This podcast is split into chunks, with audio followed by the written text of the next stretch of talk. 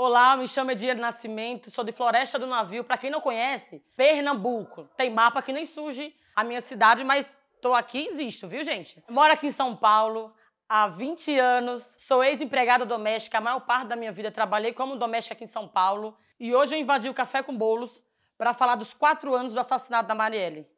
Vem cá, Bolos, vamos tomar um cafezinho. E aí, gente, tem tempo para um cafezinho? Para fazer um bom café, meu bem. Marielle Franco, socióloga, vereadora eleita pelo Estado do Rio de Janeiro pelo PSOL, cria da Maré, que lutou bravamente pelo direito das mulheres, pelo direito da juventude preta e periférica e que foi brutalmente assassinada no dia 14 de março de 2018.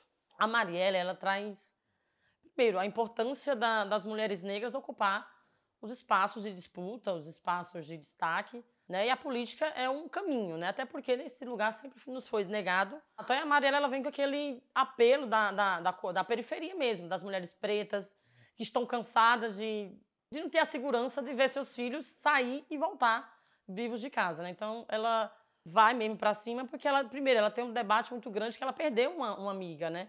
Também que foi também uma bala perdida, né? Então ela, ela pega esse impulso e vai para cima, porque ela acha um absurdo subir e descer do morro e não poder é, ter a tranquilidade de voltar para sua casa, né? Então, é o desespero de várias mulheres pretas da, da periferia, as mães solos, da nossa juventude que está sendo massacradas no morro. Quando fala da Mariela, é falar das nossas companheiras. A gente está falando da. Eu sou do MTST, Movimento de Trabalhadores Sem Teto. E lá, quando eu entro, no dia 3 de setembro de 2017, na ocupação Povo Semente São Bernardo, Lá eu fiquei aqui em São Paulo durante 16 anos da minha vida, vagando, porque eu sempre coloco na minha vida assim, que aqui é uma selva de pedra, né? Que você chega cheio de sonhos, cheio de expectativa e aqui você é engolido. E aí, nesses meus 16 anos de São Paulo, eu fiquei vagando e perguntando para que que eu vim no mundo, sabe?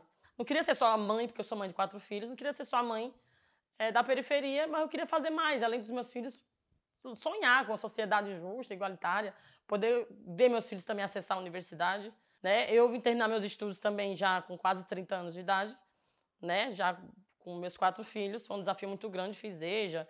E aí eu conheço o MTST, entrei pela luta por moradia, e sete dias depois eu simplesmente. Sabe quando você vira uma chave e fala, posso mudar não só a minha realidade, mas uma realidade de uma sociedade que a gente é tão oprimido lá fora? Então, quando eu entro, vocês imaginam, eu sou do Nordeste, para quem não sabe, sou de Floresta do Navio, e lá é natural, uma cidade muito pequena, né? E lá você conhece todo mundo. É natural que o pessoal fala, ah, a filha de canoeiro, vou até falar do meu pai aqui, viu, gente? E aí, quando você entra na ocupação do MTST, quando eu entro na Povo Sem Medo, eu me senti no quintal de casa, me senti muito à vontade, assim, de, de conhecer tanta gente, de poder ser eu mesmo, sabe? De não ter medo, de ver que eu não estava fazendo nada errado. Então, é lá que eu virei coordenadora e comecei a cuidar do G1, né? Para quem não sabe, as ocupações são divididas em grupos e são lá que a gente acaba formando novos militantes, né? Na maioria são mulheres pretas, periféricas que entram, sabe, mãe solo e que entram que se desafiam. E que elas veem que pode cuidar além da sua casa, além dos seus filhos, ela pode cuidar também de um grupo. Então, é lá que começa, é lá que nasce a Ediane Nascimento, também conhecida como Pompom, tá, gente? Para alguns mais íntimo, Pomponete. Quando você nasce uma mulher preta na periferia, é, já é meio que uma carta marcada no nosso país, né? Qual que é a, a sequência? Então, assim, é um ciclo, né? Então, minha mãe foi empregada doméstica, foi babá. Eu também vim para São Paulo nesse mesmo ciclo. É, a gente é carente de políticas públicas que, de fato, nos dê uma garantia, nos dê uma segurança para que a gente avance, para que nossos filhos não siga o mesmo caminho, sabe? Que eles tenham direito ao futuro. Então, é, lutar mesmo por políticas públicas. E olha que eu nem entendi o que, era isso. De verdade, eu vim saber o que, que era isso tem quatro anos. Então, como que cai para mim que existe uma luta de classe? Primeiro, eu achava que era natural trabalhar, só trabalhar, trabalhar sem ter, sem terminar os estudos, sem pensar além da, daquela caixinha, né? Que o sistema coloca você naquela caixinha. E eu entendi que existia essa luta mesmo do, de quem tem acesso lutar para que a gente não tenha acesso. Sabe por que, que eles não querem que a gente ocupe esse espaço? Eles não querem porque somos nós. Nós somos a vítima do sistema. Nós vamos abrindo esse espaço que nos foi negado. Porque, vamos lá, sou eu que sou empregada doméstica. Eu que sei que um salário mínimo não vai dar para me sustentar. Então eu vou lutar para que a gente tenha direito sim. Né? Tanto que eu vim descobrir que existia. Olha só, gente. Constituição. Um livro que eu nem sabia que existia. Até porque falavam-se, mas não era uma coisa que ai, frisavam que é importante você ler, que é importante. E é dentro do, do MTST que eu comecei a ler e a entender.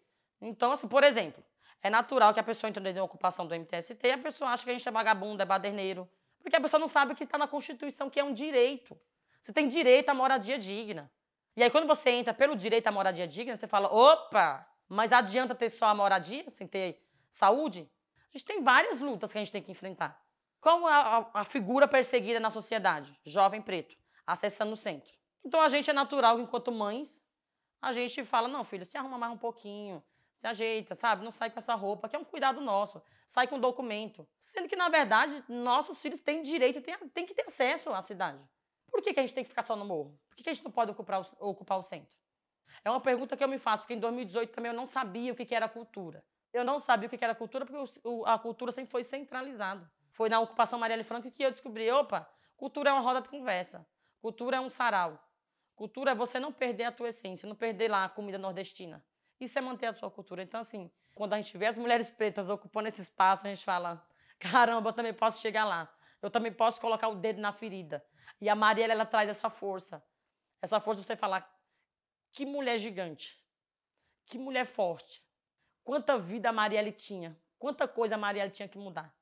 Mas só de ver as mulheres pretas hoje ingressando na política e falando que não vamos nos calar, que a Marielle não vai ser esquecida, a gente já mostra que nós estamos no caminho certo e que esses quatro anos vai ser pouco, porque nós vamos continuar lutando e dizendo que a Marielle vive dentro de nós, que ela vive na nossa luta.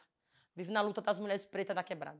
Eu tenho uma filha de 21 anos que conseguiu passar na federal e hoje ela faz engenharia em pesca. Ela em Serra Talhada, ela teve que voltar para Pernambuco, porque aqui não iria ter condição de eu manter ela fazendo a faculdade, né?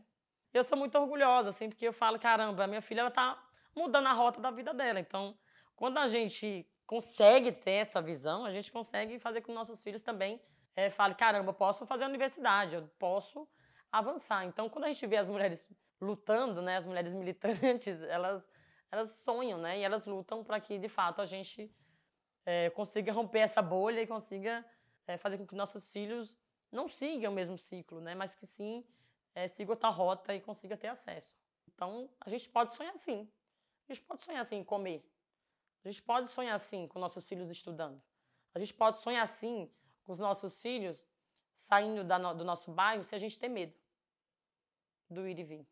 Então, todo sonho de uma mulher, de uma mãe solo da periferia é que os filhos tenham acesso. Só da gente ver que eles estão avançando, a gente também está avançando junto.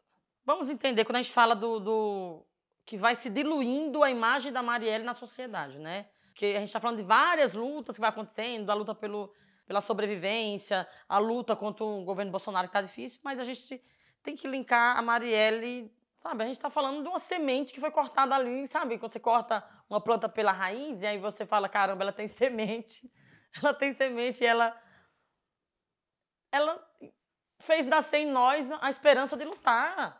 A Maria ela tem que estar em nossos corações, que ela está em nós, nas nossas ações. É entender que ela lutou e ela foi assassinada porque ela lutou pelo acesso, sabe? Para que nós, mulheres pretas, não fôssemos silenciadas. Caramba, a Marielle ela mostrou para nós a importância da mulher negra na sociedade. Ela mostrou que nós podemos avançar. Né? Então, que a gente jamais, jamais, quando a gente falar assim, ah, mas tá, vem um problema maior, vai vir. Mas que a gente fale, não vamos esquecer porque foi ela que mostrou pra gente que a gente tem que lutar, que a gente tem que continuar avançando, que a juventude ela tem direito e tem acesso, sim, ao futuro. Então que a gente não esqueça da Marielle, que a gente sempre, né, é, é dia 14, sim, são quatro anos sem Marielle, mas que a gente olha e fala, parece que foi hoje, né? Não parece que foi hoje? Parece que foi hoje que aconteceu. Parece que a gente acorda todos os dias, a gente fala do amanhecer para Marielle, a gente acorda todos os dias com a sensação esquisita que está faltando.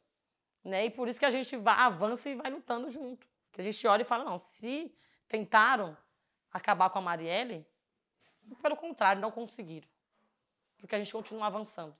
Porque ela foi, para mim, assim, a pessoa que marcou a minha geração. Nunca ouvi falar da pessoa tão forte, tão potente e que me deixa saudade, mesmo sem ter abraçado.